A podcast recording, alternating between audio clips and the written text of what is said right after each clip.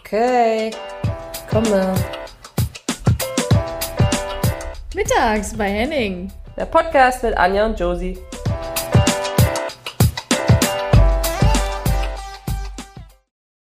Herzlich willkommen mittags bei Henning mit der lieben Josie und der lieben Anja und eine Jubiläumsfolge.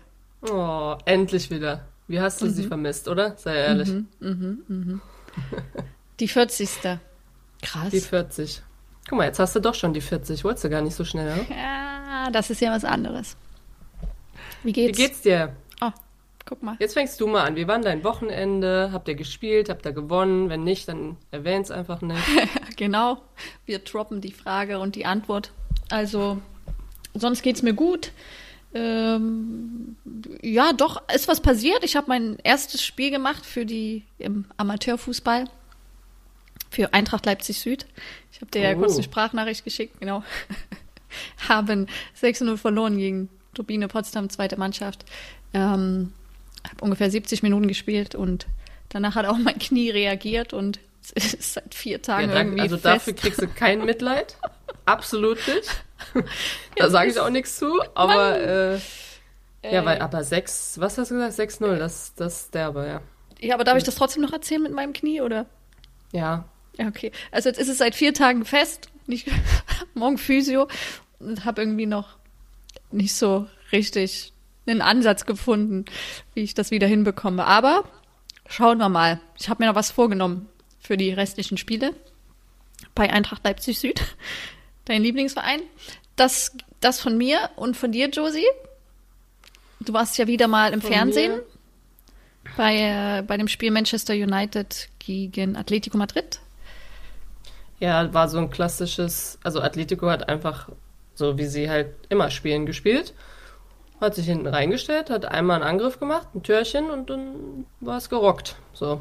Ähm, aber es ist schon bitter für, für, für United. Aber es war trotzdem äh, Theater of Dreams. Ich meine, Old Trafford, eigentlich mega cooles Stadion. Auch die Fans, die haben sie ja nicht mehr alle. Wobei ich sagen muss, ich hatte im Endeffekt eher das Gefühl, dass die spanischen Fans einfach verrückt sind, weil die haben, ich glaube, noch eine Stunde danach in ihrem Blog, die dürfen ja immer nur ein spä bisschen später dann raus, ähm, haben die da immer noch wild äh, rumge rumgeschrien und getanzt und gesungen. Also, ja. Und bei den englischen Fans hatte ich eher ein bisschen das Gefühl, dass die, die sind irgendwie so, ich, ich weiß gar nicht, wie man das nennt, nicht erfolgsverwöhnt, weil das, das kann man jetzt bei dem Verein nicht sagen, aber wenn du, wenn du irgendwie, wie soll ich das erklären? Wenn, wenn du eigentlich deine eigenen Spieler, ja, ausbußt, weil sie gerade scheiße spielen und dann auf einmal ähm, bist du wieder dabei, wenn halt ein guter Spielzug läuft, weißt du? Ja, Ja. ja. Verwöhnt. Wir wir haben noch, bevor wir den Gast reinholen, haben wir doch noch eine andere Sache, die wir euch gern präsentieren wollen. Ja, Ähm, genau. Dass wir jetzt mit einem Einspieler euch nur kurz, äh, ja, wie sagt man, zeigen wollen, weil zeigen ja nicht, weil ihr hört's ja, aber eine Sache, die, die uns wichtig ist und für die wir stehen und die wir gerne unterstützen. Und zwar ist das Athletes Stand Up. Und ähm, ich würde mal sagen, Josie, hier ist die Message äh, für euch da Genau. draußen, wenn ihr Bock habt. Ähm, es geht los. Der Sport steht auf für die Ukraine. Wir zeigen Flagge für Frieden und Solidarität. Und deshalb sammeln wir Spenden. Spenden für die Menschen, die durch den Krieg in der Ukraine in Not geraten sind. Unser Plan lautet, du spendest und wir spendieren dir Laces, die ein Zeichen setzen. Du schickst 15 Euro an eine unserer Hilfsorganisationen, entweder an STELP oder an HelpAge und dafür belohnen wir dich mit Schnürsenkeln. Die werden gerade exklusiv für diese Aktion hergestellt. Darauf zu sehen sind die ukrainischen Landesfarben Blau und Gelb und der Schriftzug unseres gemeinsamen Mottos Athletes Stand Up. Erste Fotos der Laces und alle Infos zur Aktion gibt's auf unserer Website www.athletestandup.org. Dort findest du auch alles zu den beiden Hilfsorganisationen. Wir freuen uns über jede Unterstützung, über jede Spende, über jeden neuen Follower und darüber, dass du die Aktion auf deinen Social-Media-Kanälen teilst. Denn du tust bereits Gutes, wenn du dein Netzwerk aktivierst. Für Athlete Stand Up und vor allem für die Menschen aus der Ukraine. Jo, so ist es. Und zwar, ähm, ich weiß, 15 Euro ist vielleicht für den einen oder anderen oder die ein oder andere auch viel, also für Schnürsenkel. Ähm, aber äh, es ist für eine gute Sache und Anja und ich Tabi auch, ähm, haben schon gespendet. Ich denke, Anja, wir kriegen die in den nächsten Tagen, ne? Dann können wir ein bisschen ein paar Bilder machen, ein bisschen werben und für jeden, der das da draußen auch machen möchte, wären wir, wären wir sehr dankbar. Ähm, genau. Also einfach mal vielleicht noch auf, äh, bei Instagram gucken oder sowas. Und dann ähm, sind wir alle für solidarisch für die gemeinsame Sache tätig. Ich fände das sehr, sehr cool. Du darfst, Anja. Genau. Nee, äh, war ja super. Ähm, ja, und jetzt zu unserer Gästin. Äh, ich mich sehr auf die, äh, freue mich sehr auf die Folge heute, weil es, glaube ich, äh, so jetzt auch noch nicht gab in dem Themenbereich und das ist alles sehr spannend und ich habe das Gefühl, ich will Fragen stellen und ähm, alles wissen. Äh, deswegen äh, Katrin Längert, wir holen dich dazu, komm rein und äh, ich stelle dich noch mal kurz vor. Hallo, vielen Dank für die Einladung.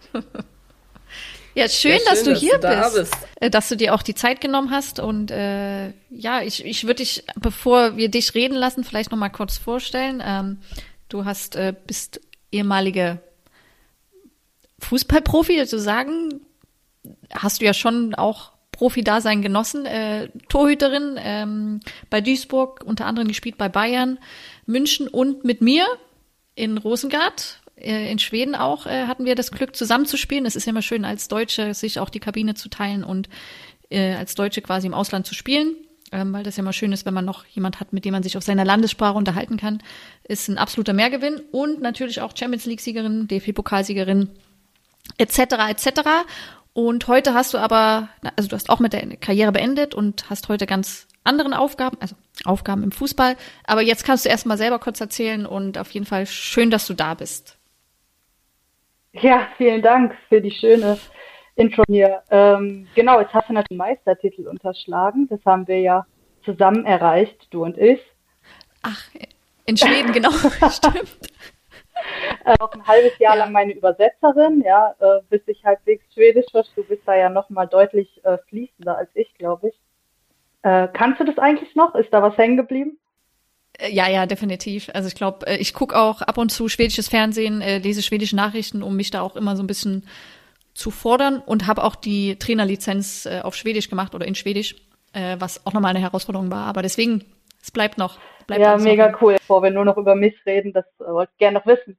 Ähm, ja, was ich ähm, habe 2010 meine Karriere beendet in Jena und habe dann erstmal ein Jahr Pause gemacht vom Fußball. Ich hatte ein bisschen die Nase voll auf und wollte ein bisschen, brauchte Abstand. Ich habe auch ein Jahr gar kein Fußballspiel geguckt, Männer oder Frauen. Ich war so ganz raus und habe dann durch Zufall ähm, meine Trainerlizenz gemacht. Ähm, gar nicht, weil ich Trainer sein wollte, sondern ich Sport unterrichten wollte in der Schule.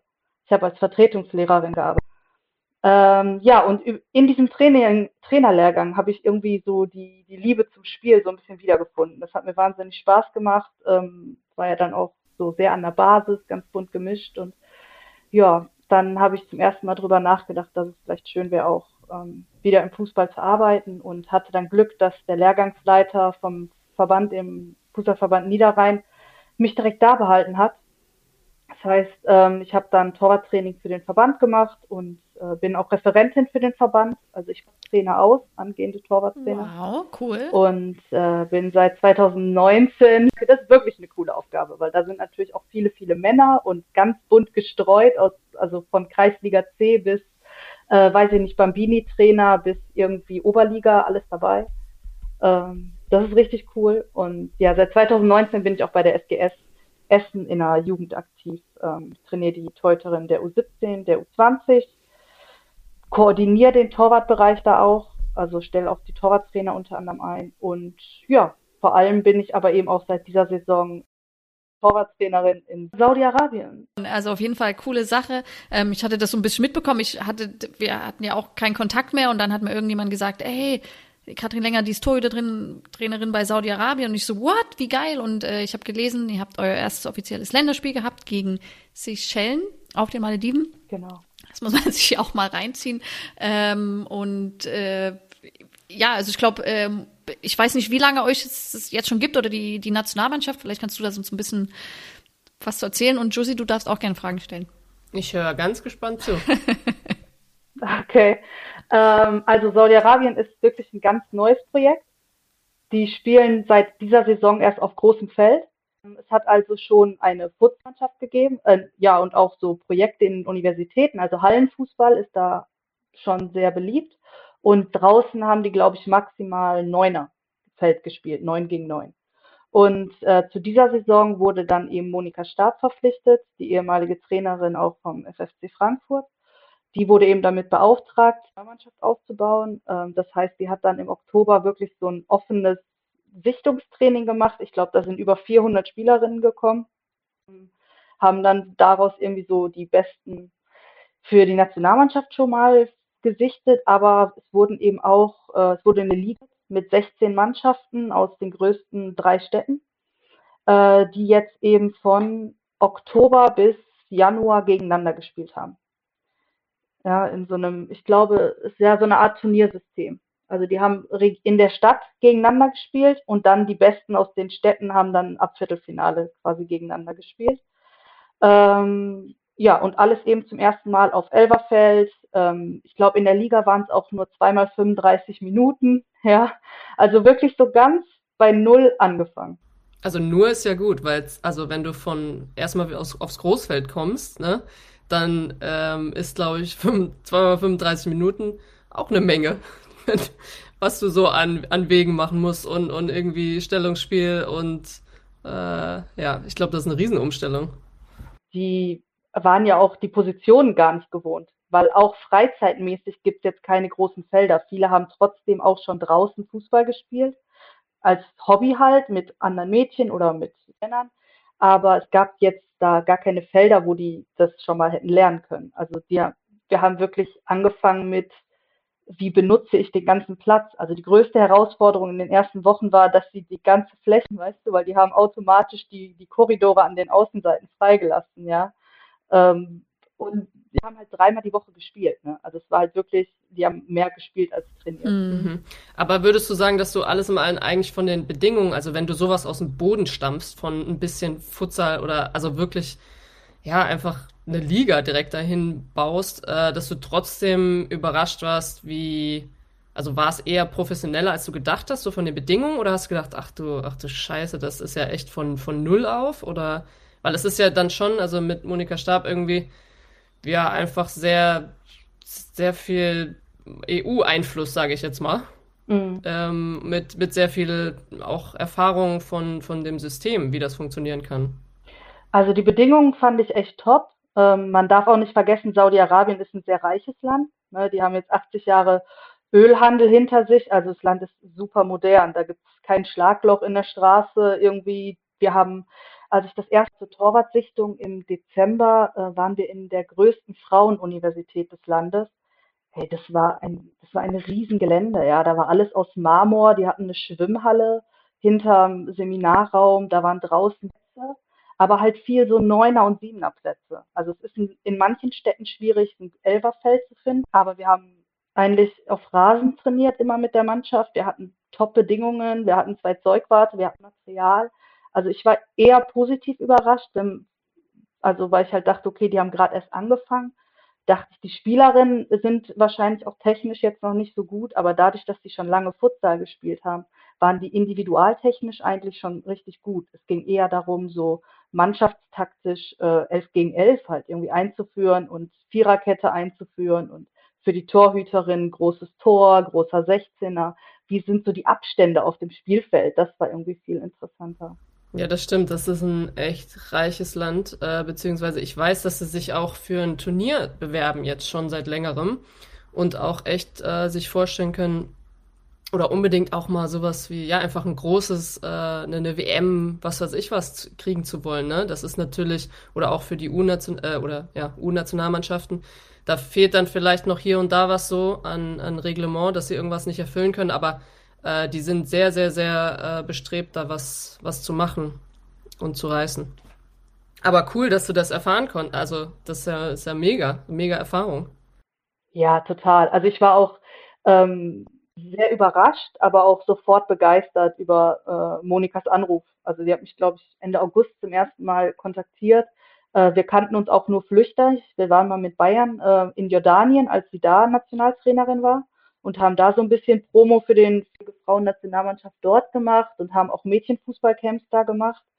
äh, waren da unter anderem auch schon in so einem Flüchtlingslager an der syrischen Grenze damals. Also da habe ich zum ersten Mal so Erfahrungen gemacht eigentlich mit dem arabischen Raum und das war auch schon super beeindruckend. Und da waren wir auch alle sehr ähm, begeistert eigentlich und ich, deswegen kannte ich sie so ein bisschen und wusste auch, dass ich da, was sie für eine Arbeit macht, wie sie arbeitet, so als Entwicklungshelferin im Fußball, muss man ja ein Stück weit sagen. Und ähm, ja, als sie mich angerufen hat und gefragt hat, ob ich mir das vorstellen kann, war ich eigentlich sofort äh, Feuer und Flamme.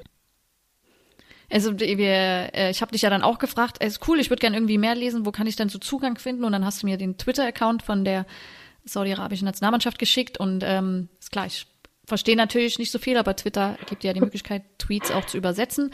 Und auf jeden Fall war auch so ein Video von eurer ersten Reise äh, auf die Malediven und ähm, die haben das Spiel begleitet gegen Seychellen und das war ja euer erster Sieg und es war so, man hat sich so mitgenommen gefühlt und es war so, man hat sich so gefreut für die Mädels, weil die ja natürlich was absolut Historisches erleben und was die gerade durchmachen und ähm, das war so wirklich schön. Also Josie, ich hab's dir ja auch geschickt, ne? Du hast es dir auch angeguckt. Mhm. Das war irgendwie so schön und so so cool, dass das so möglich ist und ähm, ja, also es war, glaube ich, deswegen hatte man das Gefühl, cool, äh, fast jetzt wäre ich dabei gewesen so. Ne? Ähm, wisst wie ich meine? Ich wäre natürlich auch gerne auf Malediven gewesen, aber äh, ja, also das war ja die pure Freude da zu sehen und wie sie sich gefreut haben über den ersten Sieg, offiziellen Sieg. Ähm, ja, du warst ja vor Ort, ich glaube, du kannst es ja noch besser nachempfinden. Ja, es freut mich echt, dass das auch so, dass das so rübergekommen ist. Ne? Also erstmal auch da hat der ähm, Land natürlich keine Kosten und Mühen geschehen, ein eigenes Mediateam dabei, die dann auch äh, echt hochwertig haben, so mit Kameramann und eigene Interviews geführt und so. Daran sieht man, denke ich, auch, wie wichtig denen das war, professionell rüberkommt, dass die auch gute Bilder nach in die Heimat schicken können und so. Ne? das war halt echt so eine historische Mission. Und es war auch so aufgeladen einfach. Ne? Also, weil wir waren ja im Camp seit Mitte Januar, sechs Wochen.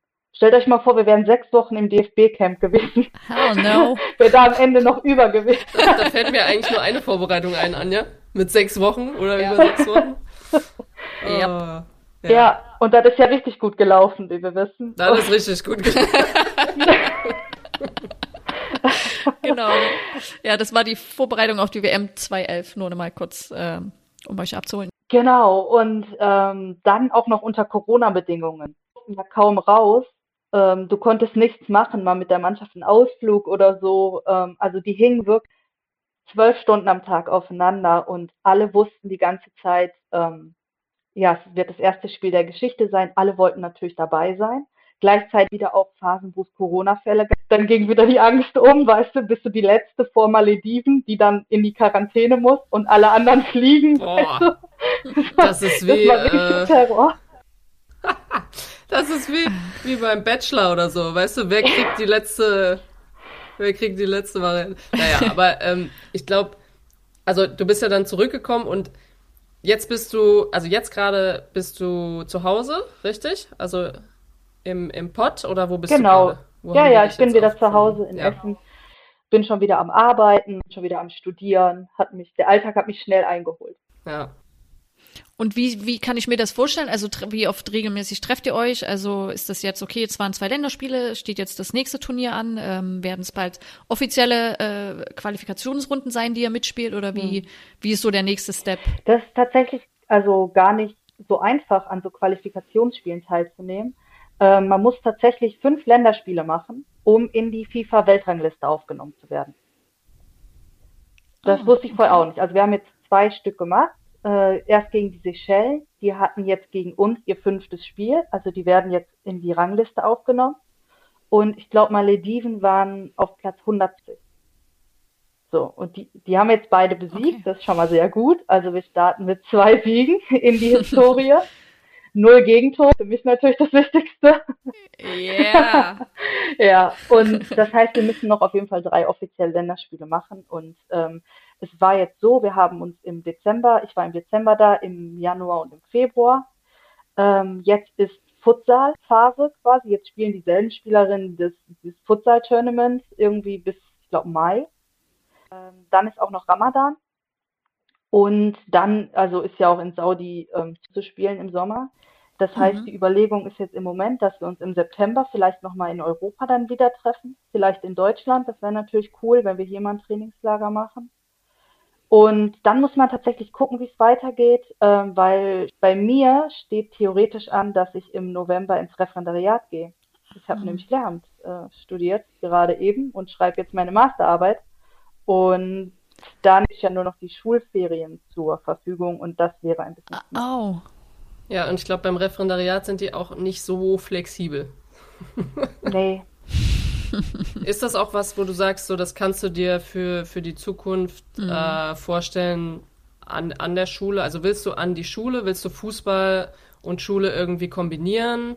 Hast du da so ein, so ein Plan oder so eine Richtung, wie du dir das äh, vorstellen könntest? Oder sagst du, gehst du Step by Step? Ja, also eigentlich hat meine Fußballkarriere mich gelehrt, dass Pläne nie funktionieren. Also, dass man es sich komplett sparen kann. ja, immer wenn man sich gedacht hat, ich mache jetzt das, das und das und dann gewinnen wir den und den Titel oder dann fahre ich mit zur Nazio oder so, das funktioniert sowieso nie. Äh, deswegen ist immer besser so Step by Step. Ich schreibe jetzt erstmal die Masterarbeit und dann äh, gucke ich, der muss die auch noch bestehen. Ja, das ist ja auch noch nicht selbstverständlich. Und dann gucken wir mal. Ähm, der Vorteil oder warum mir das viele das Referendariat empfohlen haben, ist einfach, wenn du natürlich einmal an der Schule bist. Wir haben ja unglaublich viele Lehrer. Äh, Michael Fuchs zum Beispiel, mein Torwarttrainer bei der Frauennationalmannschaft, ist auch verbeamteter Lehrer. Dann kannst du dich halt immer für Sachen freistellen lassen, ja, auch für Fußballprojekte und so weiter. Also dann ist man, glaube ich, relativ frei, weil wir müssen ja auch ganz klar sagen, im weiblichen Fußball gibt es halt noch nicht so viel Hauptstellen dass wir alle unterkommen würden. Ist nicht jeder so glücklich wie Anja. ja, du Zack, hast, da hast gleich mal ausgeteilt. Auf jeden, ne? Da wurde die Spitze noch hinterher. Aber also du hast recht. Ich weiß, dass das ein, ein absolutes Privileg ist. Also das, das stimmt. Aber ich kann dir auch sagen, es, es wird mehr, es wächst. Ähm, es, es kommen mehr Stellen hinzu, natürlich. Ähm, aber ja, und deswegen finde ich das ja auch geil, was, was, dass du auch sagst, okay, nee, ich bilde hier Torwarttrainer aus und ich mache das und ich habe die Lizenz gemacht. Also das finde ich ja auch als weibliche Trainerin natürlich auch cool, dass du sagst, du, du willst den Weg gehen, ne? Ähm, oder gehst den ja auch teilweise schon. Äh, noch, noch kurz eine andere Frage, wenn jetzt bist du ja wirklich in so eine andere Kultur eingetaucht und äh, ja, in ein anderes Land und was war so das die, naja, so die, der erste, nicht Schockmoment ist das falsche Wort, aber so die Überraschung, wo du gesagt hast, krass, das hätte ich so nie gedacht, äh, das war so, weiß ich nicht, äh, die essen vielleicht äh, mit zwei Gabeln anstatt mit Gabel und Messer, ich weiß es nicht. Weißt du, Josie lacht. Hm, was hat mich überrascht? mit zwei Gabeln. Ich muss sagen, eigentlich war, war die Überraschung, dass sie, glaube ich, ziemlich so sind wie wir. Also wenn ich mit der U20 von der SGS Essen ins Trainingslager gefahren wäre, wäre es, glaube ich, ziemlich dasselbe gewesen.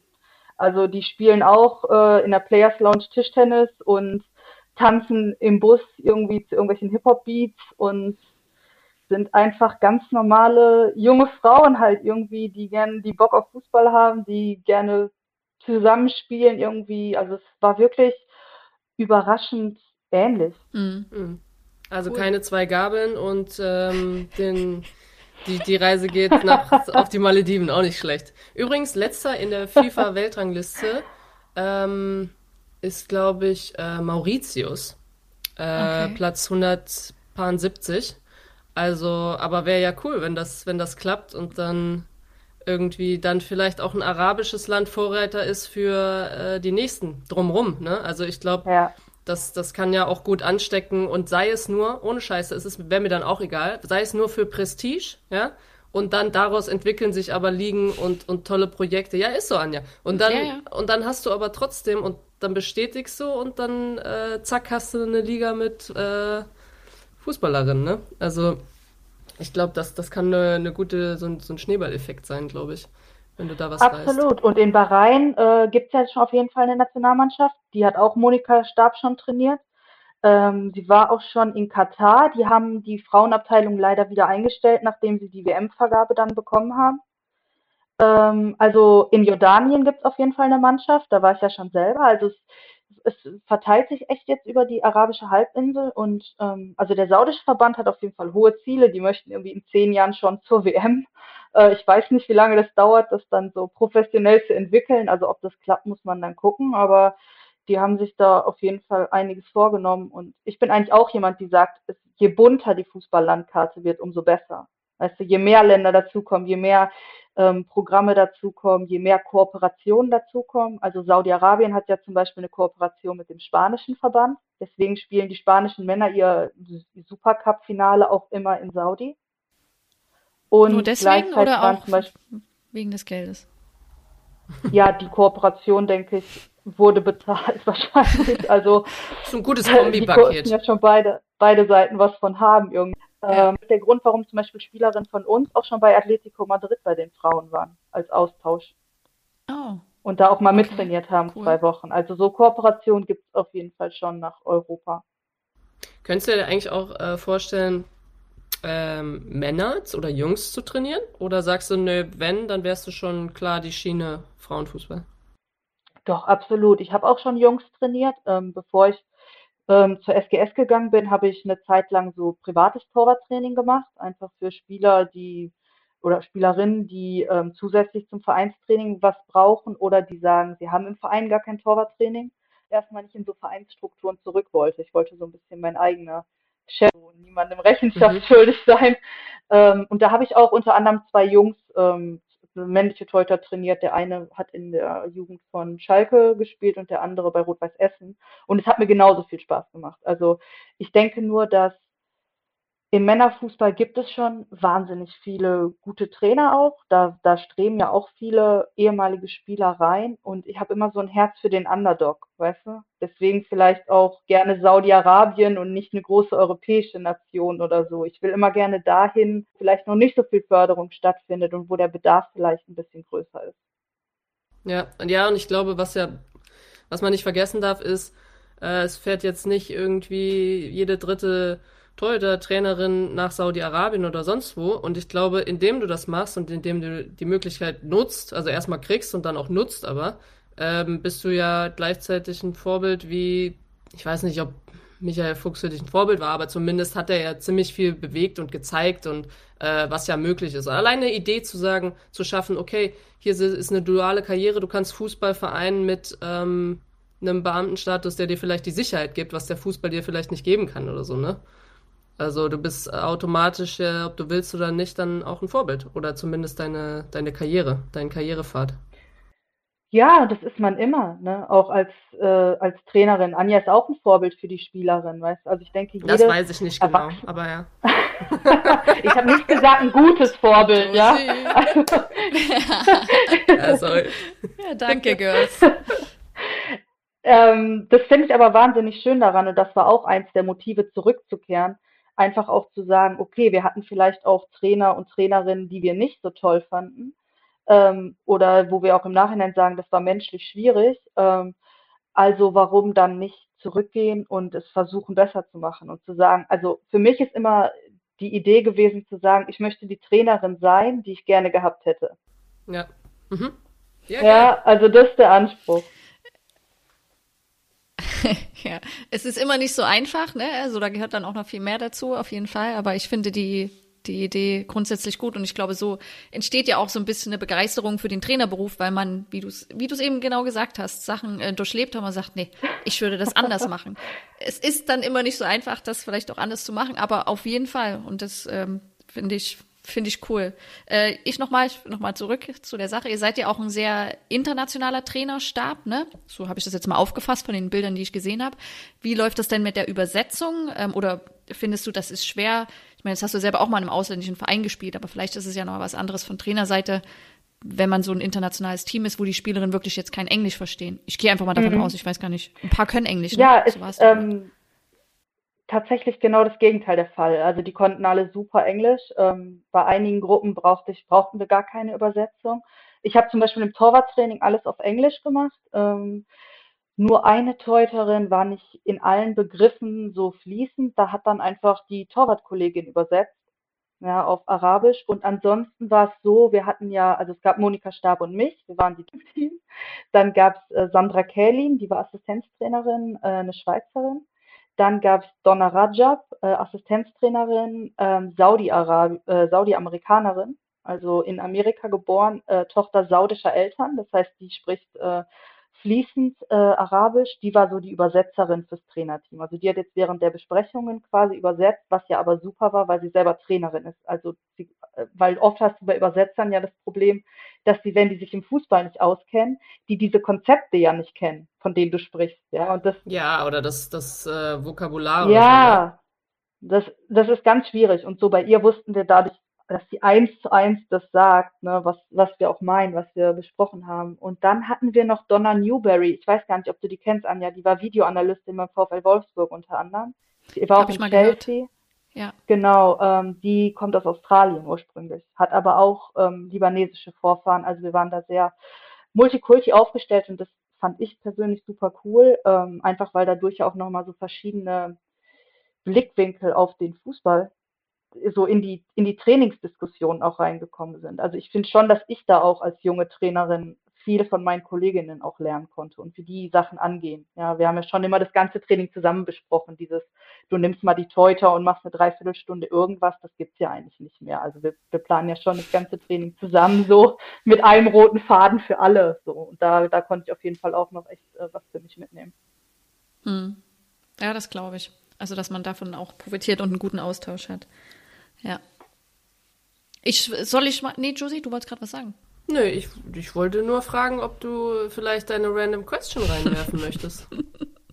Oh Ja. nein, jetzt habe ich Angst. Ja, glaub mir, die habe ich auch. Jedes Mal schwitze ich hier. Blut und Wasser, ehrlich. Außerdem, äh, war das nicht letzte Mal so? Das letzte Mal hast du deine nicht gestellt, weil wir hatten äh, in der letzten Folge Tuba Tekal zu Gast. Ah, und auch Tuba cool. hat ihre gestellt. Tuba hat ihre Question gestellt und dann hat Anja ihre zurückstellen müssen. Also könnte sie eigentlich jetzt damit wieder rausrücken. Hm? Ja, genau. Äh, wir uns ein bisschen geeinigt hatten, dass das äh, es in der vorigen Folge nicht so privat werden sollte. Und deswegen, ich hatte nur eine private Frage und ich war total überfordert und so privat ist sie nicht, Josie, keine Sorge. Aber äh, Ja, also danke. hier jetzt Okay. meine random question.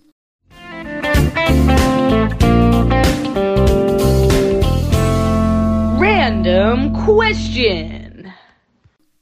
Erzählt doch mal bitte mir und dem Publikum von eurem schlechtesten Date ever, was ihr durchlebt habt. Äh, Ich wusste, ich wusste, dass es wieder um Dating geht. Du bist eine Hexe. Okay, was? Schlechtestes Date ever? ja, und warum es schlecht war. Was, was war schlecht? Ah, ich war dein. Ich weiß deins. Ich weiß deins. Und zwar ist es. Dann erzähl einfach Anjas. Erzähl einfach Anjas. Okay, Anjas, Anjas Date. Warte. Also, ohne Scheiß jetzt, Anja, du kannst mich korrigieren, ja? Aber Anjas Date, falls sie durch, also äh, durch ganz komische Umstände das jetzt hören sollte da draußen und sich angesprochen fühlt, ist nicht, ähm, sind einfach nur Facts, so, ne? Ist ja jetzt nicht wertend. Äh, Anjas ähm, Date würde ich in einem Satz beschreiben und der geht so. Sind auch nur zwei Wörter.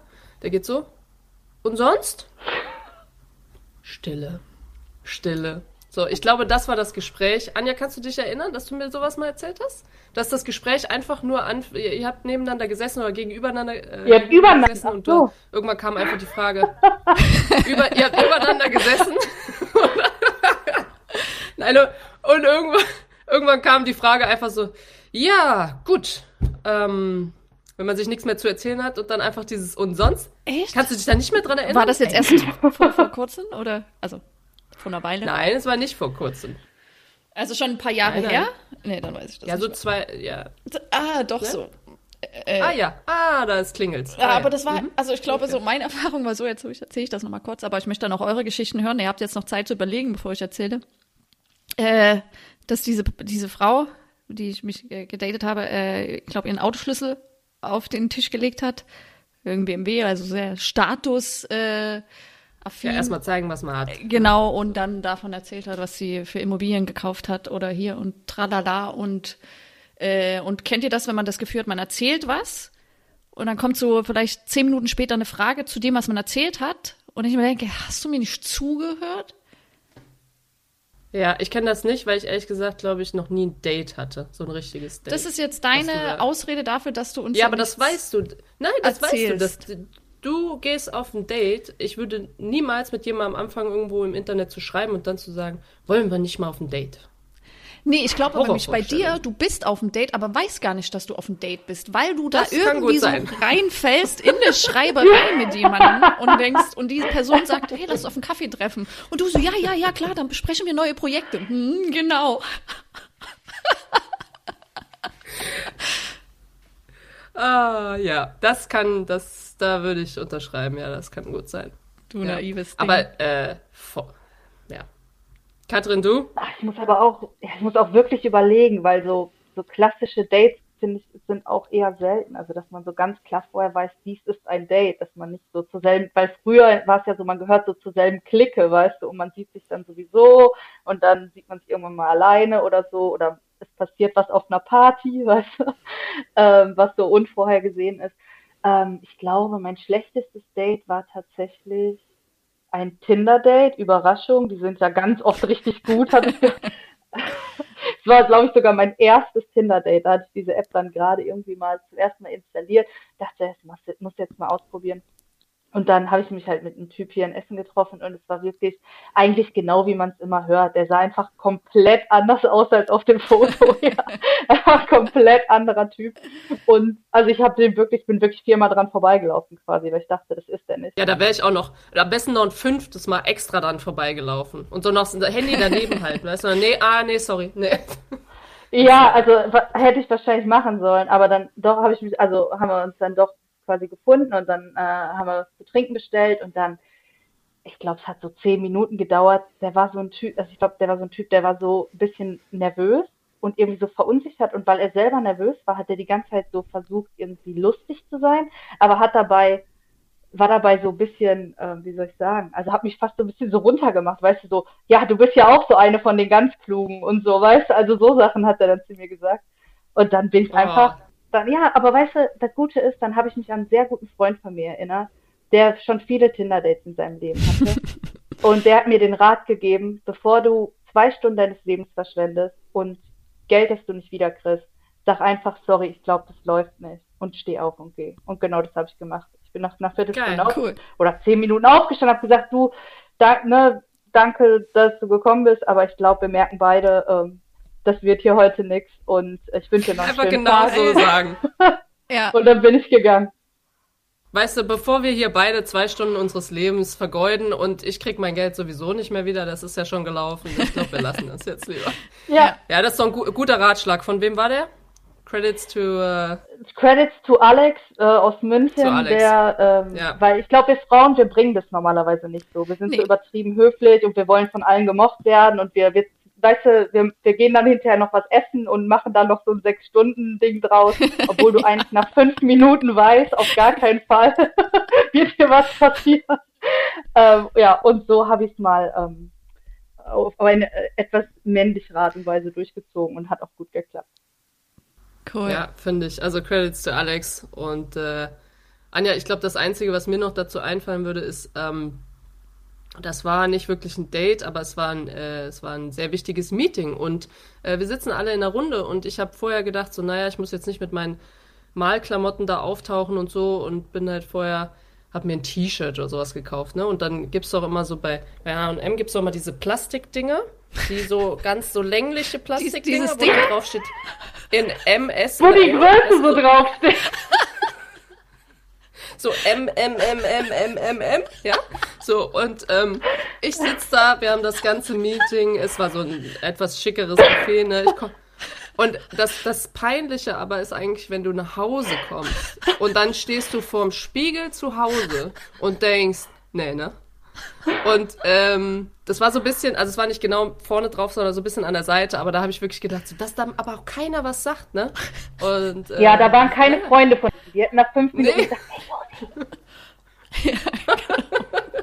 Nee, aber ähm, ja, war, war, da fängst du da, ich habe gedacht, ich war schon währenddessen so ein bisschen am Schwitzen, aber nachher, als ich dann vorm Spiegel stand, habe ich gedacht, so, okay, gut, dann geht jetzt mal kurz der Puls. Aber ansonsten bist du, glaube ich, äh, die klassische Dating Queen, Anja, da kann ich nicht mithalten. Nee, nee, nee, das stimmt so nicht. Aber apropos äh, Tinder, also habe ich auch genutzt. Also, äh, und bei mir hat's geklappt, Katrin, so habe ich meine Ja, Freundin kennengelernt. Also, danke, es ist alles, alles ist möglich. Also, Josie, falls du auch mal Tinder ausprobieren. Ach nee, äh, also möchtest dann.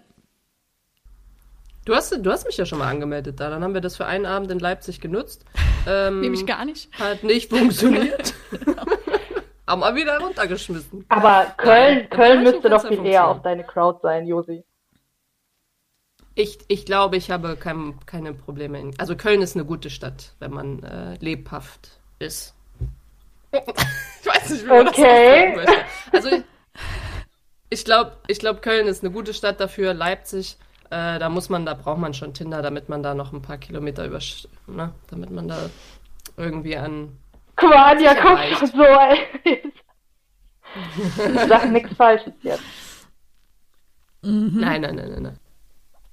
Ja, aber ich, ähm, ich glaube, du bist ja, also Köln ist ja jetzt auch nicht so mega weit von dir entfernt, aber du bist schon so ein, so ein Essener Kind, oder? So ein, du fühlst dich da schon sehr, sehr wohl, oder nicht? Also ich bin schon so ein bisschen ja auch ein Globetrotter so, ne? Ich bin schon auch viel umgezogen für den Fußball. Also ich war zwölf Jahre weg. Bin direkt nach dem Abi nach Köln gezogen. Ich habe in Köln erst studiert, während ich in Duisburg gespielt habe. Ähm, also Köln ist so meine, meine Lieblingsstadt eigentlich. Da habe ich richtig gerne gewohnt. Ich war ja auch heute da. Also viele meiner Freunde leben auch einfach noch in Köln. Ähm, ich bin eigentlich also wirklich mindestens einmal im Monat auch da. Und ähm, habe aber auch festgestellt, während meiner ganzen Arbeitsreisen hier mit der Nationalmannschaft, aber auch das Spielen in München, in Schweden, in Jena und so, das sind alles richtig schöne Städte gewesen und ich habe überall auch eine richtig gute Zeit gehabt. Also München ist auch eine zweite Heimat irgendwie geworden. Aber ich bin halt echt so ein Ruhrpottkind. Ne? Also das nimmst du überall hin mit. So, ich könnte überall wohnen und leben. Ich spreche auch ein paar Sprachen und so, aber ich merke so im Herzen, dass ich so richtig Ruhrpott bin. Also das äh, hört man mir manchmal an, aber so auch diese Art, diese Kumpelmentalität, diese Malocha-Mentalität, sagt man bei uns auch, also dieses hart arbeiten, ja, so ein Arbeiterkind sein und aber auch so ähm, offen sein für andere Kulturen. Wir sind ja hier auch sehr multikulti durch die Gastarbeiter, die in den 60er Jahren kamen. Also das, das ist schon sehr in mir drin. Das, äh, das äh, kann ich, glaube ich, nicht verleugnen. Ja, ich mag die Menschen hier sehr gerne. Ich mag den, ich mag, äh, also dass es hier nicht die geografisch schönste Region aller Zeiten ist. Ich glaube, das weiß auch jeder, wobei sich das auch wandelt. Also das habe ich selber auch unterschätzt, nachdem ich wiedergekommen bin. Vor allem im Corona-Lockdown habe ich hier auch so meine Heimatstadt nochmal irgendwie neu entdeckt. Aber vor allem mag ich die Mentalität und die Menschen hier. Also ich glaube, würdest du das unterschreiben, ähm, dass man manchmal vielleicht weg, weg muss von der Heimat, um, um gewisse Sachen selber zu erfahren, wie, wie sehr man dann doch irgendwie Absolut, verbunden ist? absolut. Ich weiß nicht, wie es Anja ging, ne? aber so ich, ich habe in Schweden wirklich Sachen vermisst. Da hätte ich nie gedacht, dass mir das was bedeutet. Ich habe einfach DM vermisst. So, du, Ey, ich auch. DM war mit das krasseste. Wirklich. Das kann man sich nicht vorstellen, weil sowas haben die in Schweden nicht. Die kaufen ihre äh, Kosmetikartikel in der Apotheke oder bei H&M. ja. bei H&M. Ja. What? Also man Aber, hat dann ja, auch gar keine hab Auswahl, so weißt du, man ist so gewohnt, so eine riesen Auswahl zu haben und da war es nur so drei Tagescremes, so nimm eine davon. Also also ich habe, das wäre mir, ich wusste nicht, dass DM mir so viel bedeutet, ja. Also sagen wir, äh, ja, ich habe Brot vermisst und Ja, solche genau. Sachen. Also es ist wirklich so, man merkt oft erst, wenn man weg ist, Ja. ähm, was man ähm, ja an der Heimat eigentlich hatte oder was einem eigentlich was bedeutet. Andersrum ist es aber auch so, dass ich jetzt immer noch merke, wie viel ich von überall mitgenommen habe. Also dass die Orte, an denen du warst und die Menschen, die du da getroffen hast, was für tiefe Spuren die eigentlich bei dir hinterlassen. Also manchmal höre ich ein bestimmtes Lied und dann denke ich an Mitspielerinnen aus Schweden zum Beispiel, an irgendeine Party, wo, die wir hatten zusammen. Oder weißt du, oder ich habe immer noch so bayerische Wörter in meinem Wortschatz, die dann so völlig random manchmal rauskommen, weißt du, in so einer Situation, wo ich nicht nachdenke. Also es ist, du nimmst halt auch von überall was mit, das finde ich auch super schön. Ja, ich glaube, das, ähm, das kann man dann auch nicht leugnen. Ich glaube, Anja hat den ersten Jahren äh, noch, noch ganz viele schwedische Wörter in meinem Wortschatz drin gehabt. Oder andersrum in Frankreich ähm, ha- hast du dann so eng, denk, ich weiß gar nicht, was man da gesprochen hat, irgendein Mix zwischen Französisch, Deutsch und Englisch. Und dann fallen dir irgendwelche Wörter nicht ein. So richtig arrogant kommst nach Hause und denkst so, ah, ah, sorry, sorry, ähm, Ja, ah, genau. what was it again? Ah, Brötchen. Ja, so, weißt du? Ähm, aber ich glaube, das, das pegelt sich ja irgendwann ein. Ja, aber sag mal, Josi, du warst ja auch im Ausland, also Frankreich und England, richtig? Frankreich und England, ja, genau. Was waren denn da so die Sachen, die dir irgendwie gefehlt haben? Also gab es da auch irgendwelche komischen Läden oder Lebensmittel oder was auch immer, die du, von denen du vorher nie gedacht hättest, dass du da irgendwie, dass dir das im Ausland fehlen könnte? Bei mir waren es, glaube ich, nicht die Sachen eher, sondern bei mir war es, äh, ich habe gemerkt, wie deutsch ich eigentlich bin. Ich habe immer in Deutschland gedacht, so ich bin absolut nicht, ähm, ich bin absolut nicht deutsch. Ich fall irgendwie da irgendwo durch. Es kann irgendwie nicht sein. Ich bin wahrscheinlich halb Jamaikan und halb äh, Malediven oder so. Uneheliche Kind von Bob Marley, so, weißt du, hat er, hat er vergessen. Äh, wäre gar nicht so, das wäre geil. ähm, ja, also irgendwie sowas, weißt du, wo ich gedacht habe, so krass und dann bist du da und, und irgendwie laufen die Uhren anders in den Ländern ähm, was ja auch ganz normal ist. Aber dann habe ich so gemerkt, ich glaube, Anja, wir haben uns auch so oft darüber unterhalten, weil dann bist du irgendwie pünktlich da zur Abfahrt, ne? Und die kommen dann 20 Minuten später und du denkst, ja, es ist jetzt aber meine Zeit hier. Und es ist kein Tinder-Date, da kannst du nicht einfach gehen. Ja. So. Da bist du dann nicht im genau. Spieltag drin, weißt du? Naja, also sowas habe ich gemerkt, dass ich dann. Und was ich auch gemerkt habe, glaube ich, es gibt so ein Phänomen, wenn du aufhörst mit Fußball. Ich hatte das auch, dass ich ein Jahr einfach, oder ich weiß nicht genau wie lange, aber ich hatte keine Lust, Spiele angucken zu gehen ich hatte einfach, ich brauchte mal so ein, so ein Zt, ne, einfach ähm, weg vom Fußball, damit du dann wieder irgendwie Spaß haben kannst an, ja, an, an der Sache. Und da habe ich auch gemerkt, dass das so ein, das ist einfach natürlich. Und ich glaube, das kann man auch haben, wenn man jetzt zum Beispiel bis 32 oder 34 spielt. Ist ja voll normal, dass du da mal ein Jahr dazwischen hast, ähm, wo du einfach keinen Bock hast oder wo Systeme eingefahren sind oder ja. Und dann ist es natürlich geil, wenn du irgendwie nochmal ins Ausland gehst oder so, aber wenn du relativ früh ins Ausland gehst und dann so ein Hopping hast, so, ich glaube, dann nimmst du so viel mit, wirklich. Ein, ein Jahr im Ausland ist, du alterst eigentlich nur von der Erfahrung her, du kommst zurück und du hast drei Jahre plus ähm, eigentlich im, im Vergleich zu, ist vielleicht jetzt ein bisschen über den Kamm geschoren, aber über, im Vergleich zu den Leuten, die vielleicht in deiner Heimat da im Heimatdorf mhm. nie rauskommen, sowas. Ja. ja? Und das finde ich ist dann echt schwierig, wieder sich auf einer Ebene zu begegnen, ähm, weil du einfach einen ganz, ganz anderen Erfahrungsschatz hast. Ja. Was ja nicht heißt, das eine ist besser oder schlechter, ne? Aber ja, ich finde auch, ähm, wenn man so wie wir, also ich, eigentlich von klein auf ja auch in diesem System ist. Also man wird ja super früh zum ersten Mal gesichtet und dann ist man schon irgendwie mit zwölf in irgendeiner Landesauswahl und dann kommst du mit 14 in die Jugendnationalmannschaft, dann wirst du Bundesligaspielerin, du wirst Nationalspielerin. Ähm, ich dachte irgendwie, so irgendwann finde ich, weiß man gar nicht mehr, war das eigentlich eine bewusste Entscheidung, Fußballprofi zu werden, weißt du, oder ist dir das einfach passiert? Also bist du einfach so in diesem, halt auf dieser Leiter immer weiter geklettert, weil die, weil es die Gelegenheit gab, ähm, oder ne, hast du das irgendwie, war das wirklich das, was du jetzt unbedingt mit deinem Leben hättest machen sollen. Und da muss ich sagen, war ich eigentlich, also ich war mir in meiner Karriere nicht immer sicher äh, und war da zum Beispiel auch dankbar für dieses Jahr Auszeit danach, weil es dann mal einem, also mhm. aus diesem System komplett raus war und mal von außen drauf gucken konnte. Und als ich dann wirklich aus Spaß zurückgekehrt bin, über diesen Trainerlehrgang auch irgendwie wieder so diesen, diese Basis im Fußball irgendwie gesehen habe, und was der Sport eigentlich ja auch für viele Menschen bewegt und bedeutet und welche Wichtigkeit der auch eigentlich für unsere Gesellschaft hat, wenn wenn es richtig läuft, ähm, dass ich da überhaupt nochmal verstanden habe, ja, okay, ich bin im Fußball gelandet, weil es wirklich das ist, was mir am allermeisten Spaß macht. Und nicht, weil es einfach das ja. war, was offensichtlich war oder was sich einfach am ehesten angeboten hat oder wo gerade am meisten Geld zu verdienen war, sondern ich bin ursprünglich mal da reingerutscht, weil es jetzt auch immer noch das ist, was mir am allermeisten Spaß macht. Das war für mich total beruhigend, dass ich das im Nachgang nochmal so, so rausgefunden habe irgendwie. Hm. Aber voll schön. Ja, finde ich auch. Also, schönes Schlusswort. nee, aber wirklich. ja, also. Ich finde das, find das cool, weil das so ein bisschen äh, zeigt, dass du bist halt einmal raus und dann hast du noch mal, kannst du nochmal freiwillig einsteigen und nicht reinrutschen. Ja. Ähm, und ich glaube auch, das, was du gesagt hast, würde ich sofort unterschreiben, dass man diese Bedeutung von, dass du wirklich ähm, was Gutes damit tun kannst und Menschen erreichen kannst und dass Sport eine Berechtigung hat. Ja? Also es ist ähnlich wie Kunst, wo man gerne diskutiert, ja, mhm. aber was für eine Berechtigung hat das in unserer Gesellschaft? Das ist jetzt nicht essentiell. So, doch ist es. Und, ähm, und ich glaube, das habe ich auch erst spät in der Karriere irgendwie reflektiert. Plus dann aber auch, wenn du auf einer anderen Seite vielleicht bist, ne? Also so in diesem Ausbildungsbereich äh, dann eher und nicht als Spielerin.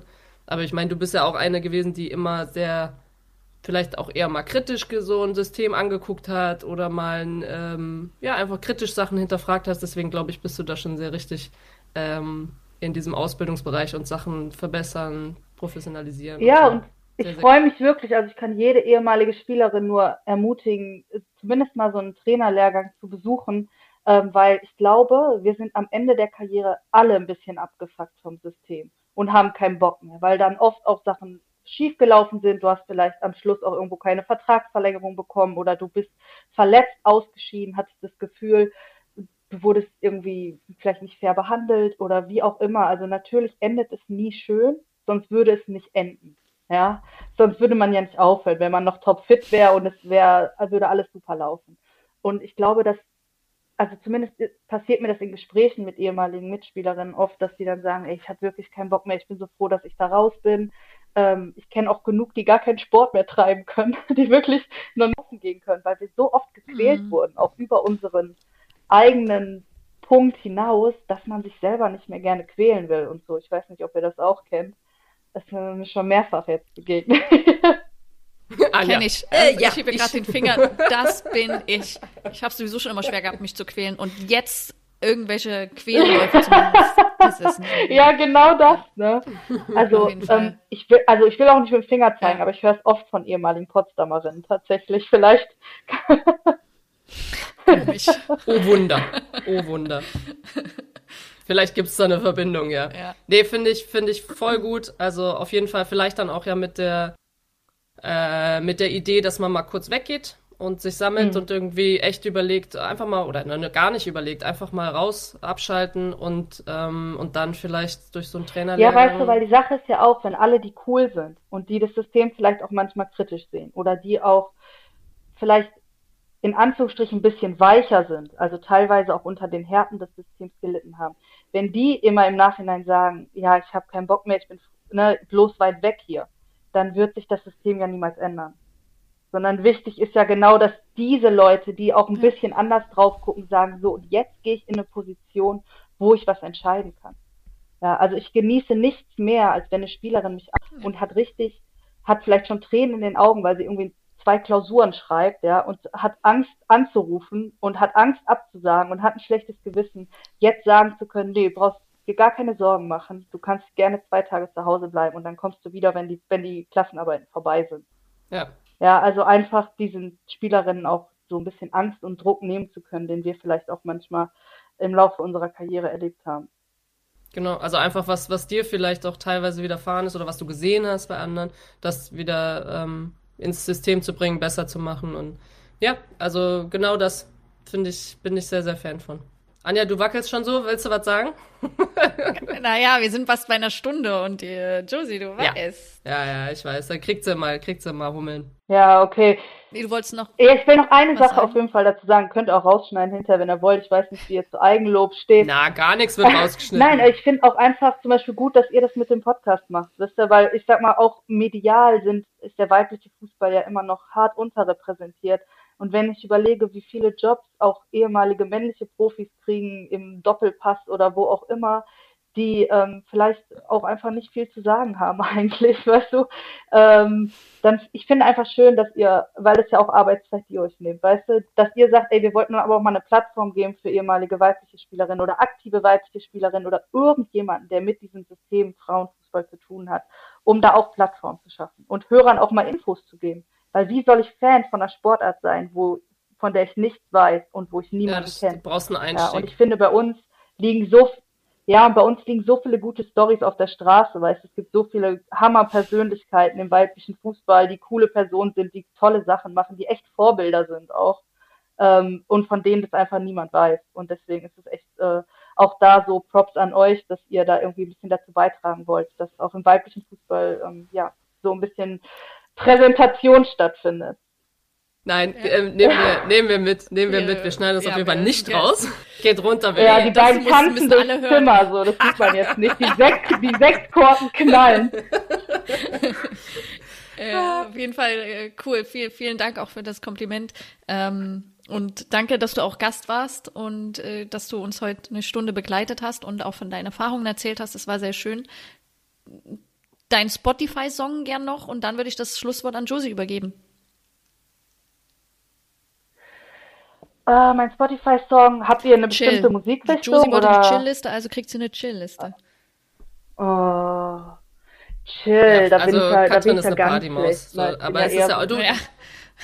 du weißt du, was wir machen so können? Du kannst, du kannst uns einen Punkrock-Song geben und, und ich guck, ob es davon eine, ähm, eine äh, Gitar-Version gibt. Slow Guitar-Version. Oder sowas. Ja. Mhm, ist auch eher andersrum, ne? Normal. also ich, ich würde sagen, Nura, niemals Stress mit Bullen, aber es ist halt ein Hip-Hop-Song und der ist Nö, nicht aber das, langsam, das, aber es ist das zumindest geht kein schon in Ordnung. super gut. Okay. Cool. Ich habe auch noch Dank. einen, Anja, übrigens, ne? Mein Bruder Okay, hat einen neuen Josie. rausgebracht, Clueless. Richtig cool. Habe ich schon in die Liste Hast schon getan. reingepackt? Aber erzähl, Oh. erst, aber erzähl bitte erstmal von deinem Bruder, weil er muss jetzt hier die Bühne bekommen. Ja, also er muss jetzt hier die Bühne. Nein, einfach äh, sehr, sehr cool. Er hat sich das auf die Fahne geschrieben, so ein bisschen äh, Androgynität ähm, so ins Video zu packen. Also auch, was ist die weibliche Seite von einem Mann und was ist die männliche Seite von, von einer Frau, damit so ein bisschen zu spielen, auch klamottentechnisch, Fashion. Ähm, hat Tänzerin drin gehabt. Also mega, mega wirklich da was auf die Beine gepackt. Wenn ihr Bock habt, Video angucken zu Clueless. Ähm, der hat da echt, echt sich Gedanken gemacht und was Schönes, ist was Schönes bei rumgekommen. Ja, und Ja, ansonsten richtig cool. würde ich sagen, ähm, Katrin, wir werden das auf jeden Fall weiter verfolgen und wenn nochmal, wie gesagt, wenn du dann irgendwann nochmal auf den Malediven bist und so, dann fliegt Anja natürlich mit. Die ist dann äh, Kamerafrau oder was auch immer. Ähm, wir werden Stürmer oder Offensivtrainerin kann ich auch Ja. sagen. Nee, die betreut dann den Insta-Kanal. Dann, oder Äh, so, oder so. Nee. Nee, aber die, äh, die kann nicht so lange, also eine Halbzeit vielleicht oder so, aber mehr nicht. Ähm, nein, ich glaube, äh, wir werden das auf jeden Fall verfolgen und du bist immer herzlich willkommen. Wenn es News gibt oder sowas, dann ticker uns gerne an, auch was die Saudis angeht. Auf jeden Fall, Josi. Vielleicht laufen wir uns ja auch noch mal in Köln über den Weg, wer weiß das schon. Ja, das kann ich mir auch gut vorstellen. Okay, dann äh, äh, tschüss, ihr Mäuse. Tschüss, ihr Mäuse. Ja, mach's gut. Tschüss.